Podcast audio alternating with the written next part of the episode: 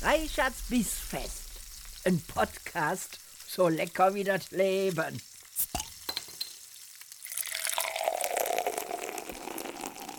Liebe Freunde der gehaltvollen Verdauung, herzlich willkommen bei einer weiteren Folge meines Podcasts Reichards Bissfest.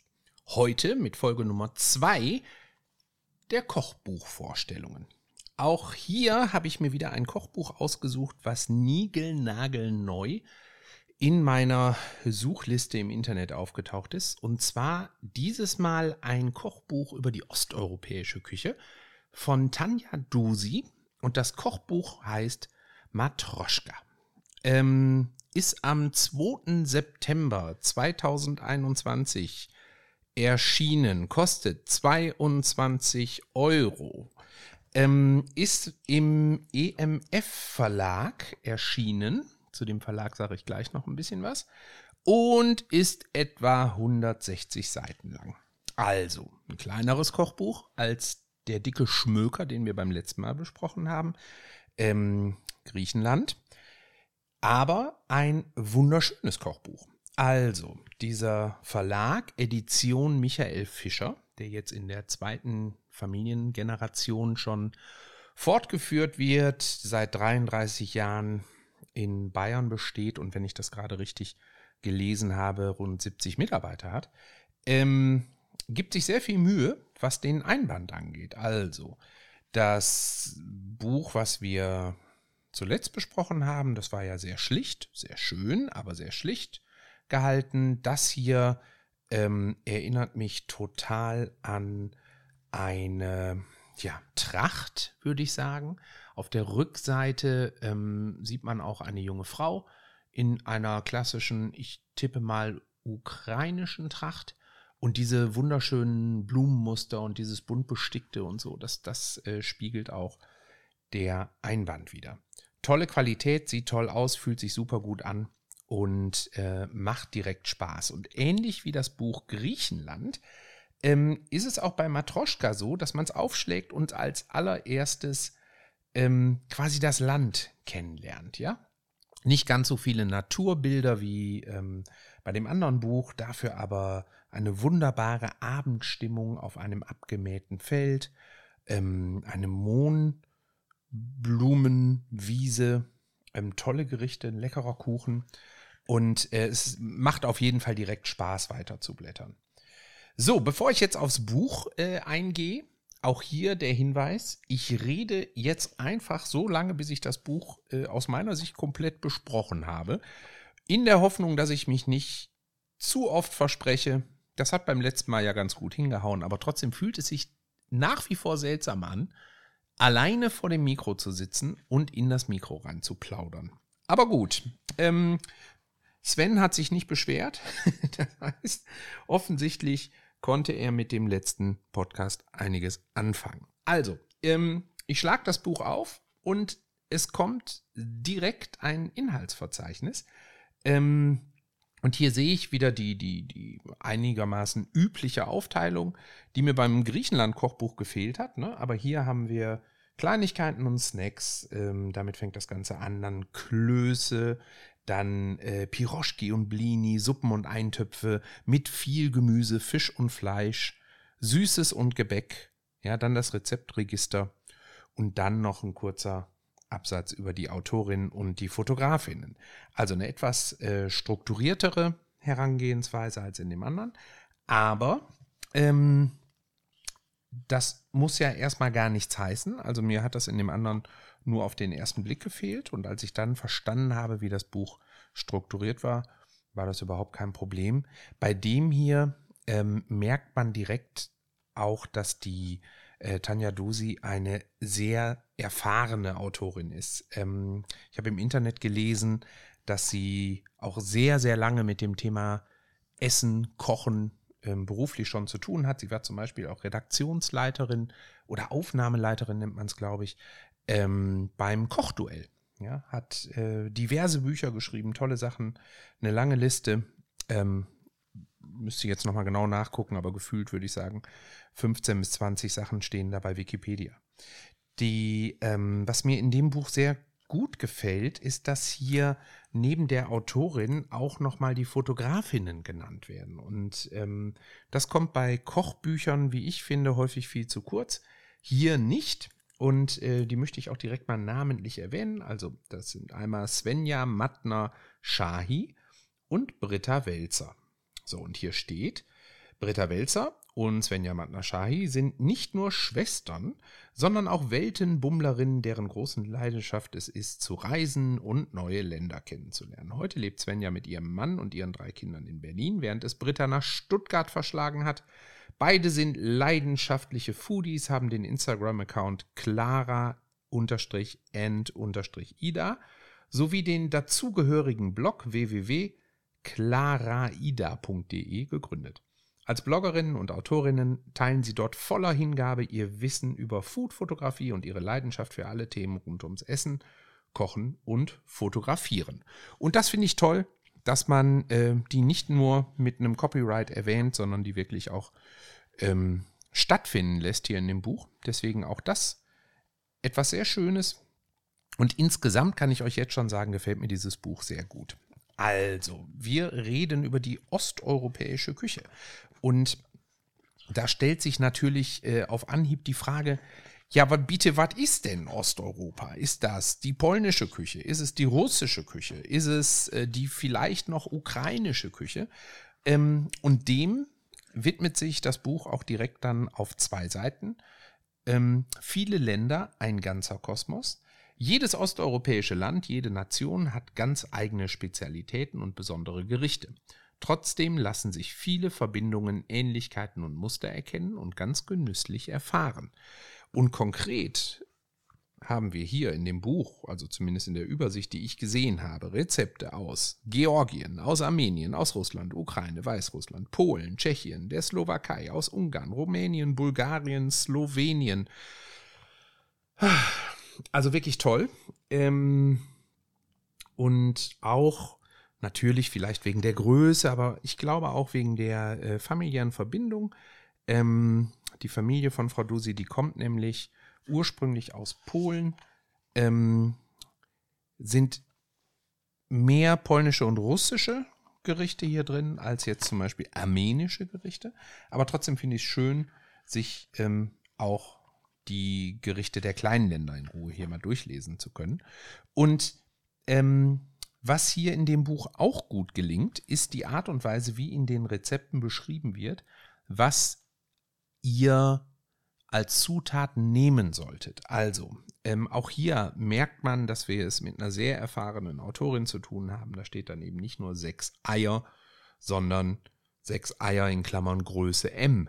Ja, oder ähm, wenn es um Quark geht, ja, dann ist im vorderen Teil des Buches beschrieben, dass Quark und Sauerrahm in Russland oder in, in Osteuropa äh, bei weitem etwas anderes ist als der Quark und Sauerrahm, den wir hier kennen. Ne? Und dann steht hier zum Beispiel, ähm, als guter Ersatz für russischen, oh Gott, jetzt komme ich wieder mit meiner Aussprache, Tworok oder polnischen Twarok, die ab und an im Handel zu finden sind, hat sich Schichtkäse in Klammern 10% Fett herausgestellt.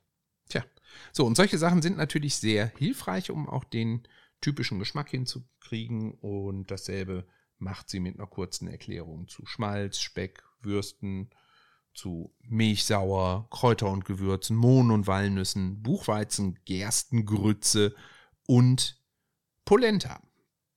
Mm. ja, Jetzt habe ich einen Tippfehler gefunden, aber das behalte ich für mich. Tippfehler in der Überschrift. Aber egal, das tut dem Buch insgesamt auf keinen Fall einen, äh, wie sagt man denn, einen Abriss? Abbruch? Abrissbruch, ja. ähm, so, wenn die hier einen Tippfehler in die Überschrift einbauen, dann darf ich mich auch versprechen. Ähm, insgesamt gibt es bei dem Buch viele Rezepte, die direkt immer auch mit Bildern versehen sind. Ja, wir kennen das ähm, aus den meisten Kochbüchern. Ich kenne nur ganz wenige Kochbücher, die wirklich für jedes Rezept ein Foto haben. Hier würde ich sagen, sind 80 Prozent der Rezepte mit einem Foto versehen. Das ist also wirklich ähm, mit das umfangreichste, was ich bisher in einem Kochbuch gesehen habe. Ich finde das Preis-Leistungs-Verhältnis 22 Euro für 160 Seiten, finde ich völlig in Ordnung. Produktqualität ist super, das Ganze ist originär für den EMF-Verlag hergestellt worden, also kein Lizenzprodukt.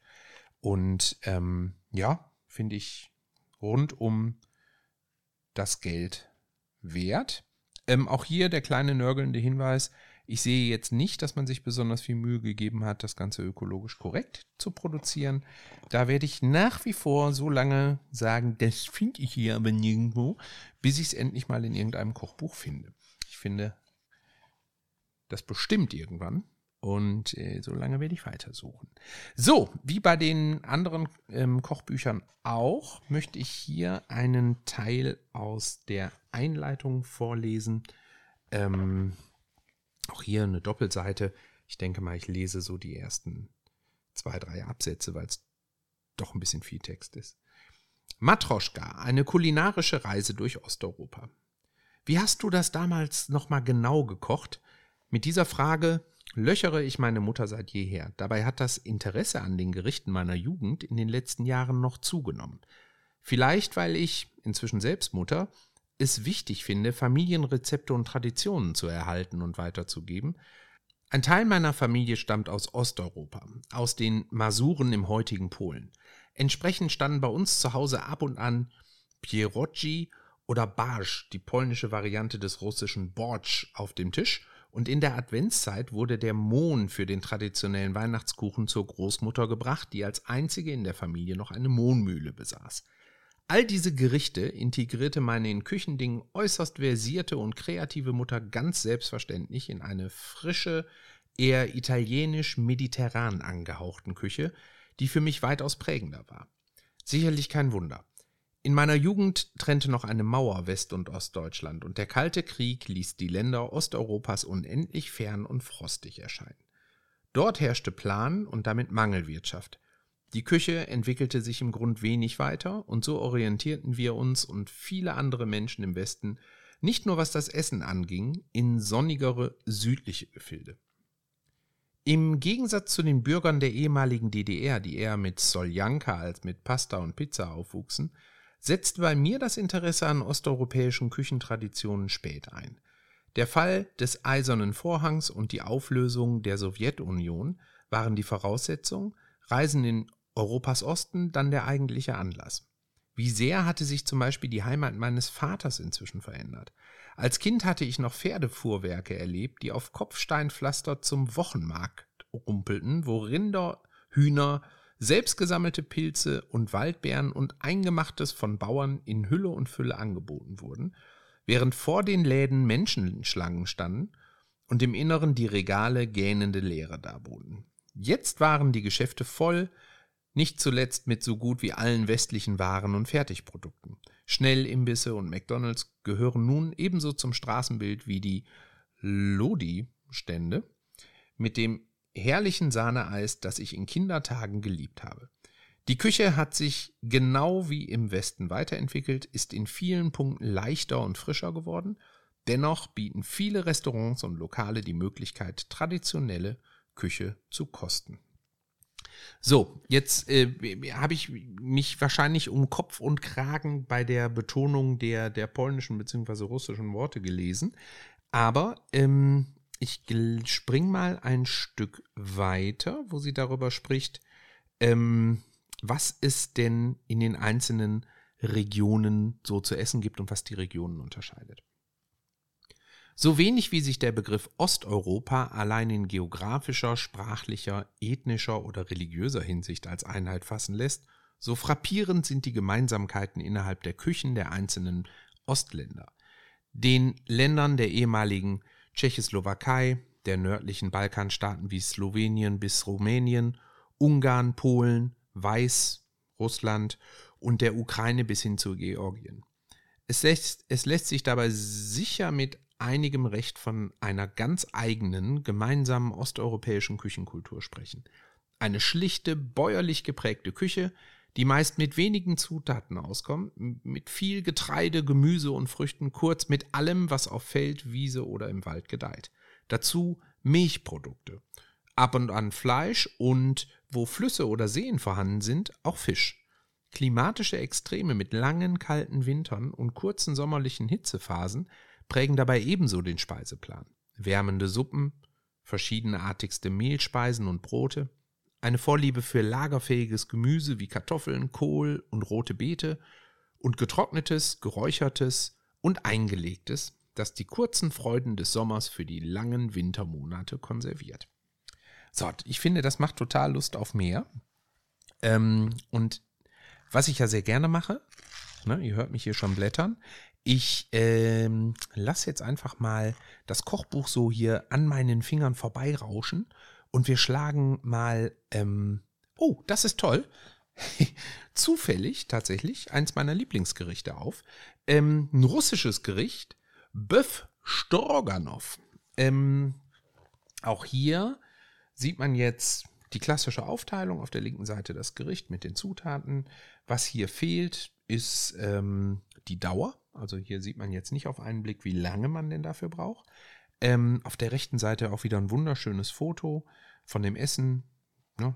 Das ist ein eher, ähm, ja, ich sag mal so, so ein bisschen ähm, konservativ angerichtet. Ne? Also jetzt nicht kein, kein Schickimicki-Essen, sondern äh, es ist genau das, was bei Stroganoff in den meisten Familien wahrscheinlich ist. Nämlich ein Sattmacher, aber ein sehr leckerer Sattmacher.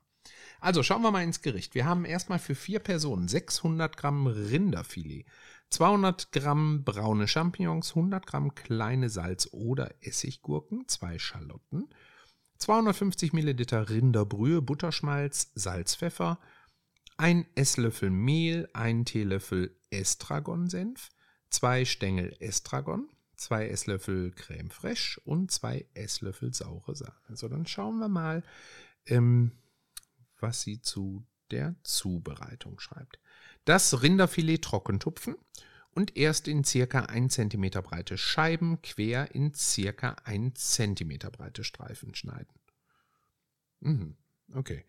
Champignons säubern, putzen und je nach Größe halbieren, vierteln oder sogar sechsteln. Die Salz- oder Essiggurken in dünne Scheiben schneiden, Schalotten schälen und fein würfeln, die Rinderbrühe in einem Topf erhitzen, also Vorarbeit. Dann inzwischen in einer beschichteten Pfanne mit hohem Rand ausreichend Butterschmalz erhitzen und darin die Rindfleischstreifen bei großer Hitze braten, dass sie zwar leicht bräunen, aber nicht zu lange braten und zäh werden. Herausnehmen, salzen und pfeffern. Falls nötig, wieder etwas Butterschmalz in der Pfanne erhitzen und darin die Schalotten goldgelb andünsten. Die Pilze zugeben und bei mittlerer bis hoher Hitze mit anbraten. Dann das Mehl darüber sträuben. schon darüber sträuben. Reichert. Dann das Mehl darüber stäuben und eine Minute unterrühren mitrösten. Anschließend den Senf unterrühren, mit der heißen Brühe ablöschen und alles fünf bis sieben Minuten bei mittlerer Hitze kochen lassen. Währenddessen den Estragon waschen, trocknen, Blättchen abzupfen und fein hacken mit Gurken, Fleisch samt eventuell ausgetretenem Bratensaft in die Pfanne geben und bei kleiner bis mittlerer Hitze heiß werden lassen. Anschließend erst Creme fraiche, dann die saure Sahne unterrühren und beides ebenfalls heiß werden lassen. Am besten mit Bandnudeln oder Kartoffelbrei servieren. Hm. Also, ich finde, äh, wenn man das Rezept so liest, ähm, es ist jetzt nicht unbedingt so, dass der, der, der pure Anfänger ähm, das nachmachen kann, weil hier schon vorausgesetzt wird, dass man so ungefähr weiß, ähm, wann denn bitte schön das Rinderfilet nicht mehr weiter gegart werden soll und äh, was denn andünsten ist und ähm, auch mit welcher Hitze man da arbeiten soll. Ne? Wenn hier so steht, ähm, wieder etwas Butterschmalz in der Pfanne erhitzen und darin die Schalotten goldgelb andünsten, ne? das muss man natürlich wissen. Also es ist jetzt nicht so, dass ich das einem brutalen Anfänger in die Hand geben würde. Ähm, aber ich glaube trotzdem, dass man das gut nachkochen kann. Ähm, was haben wir hier noch?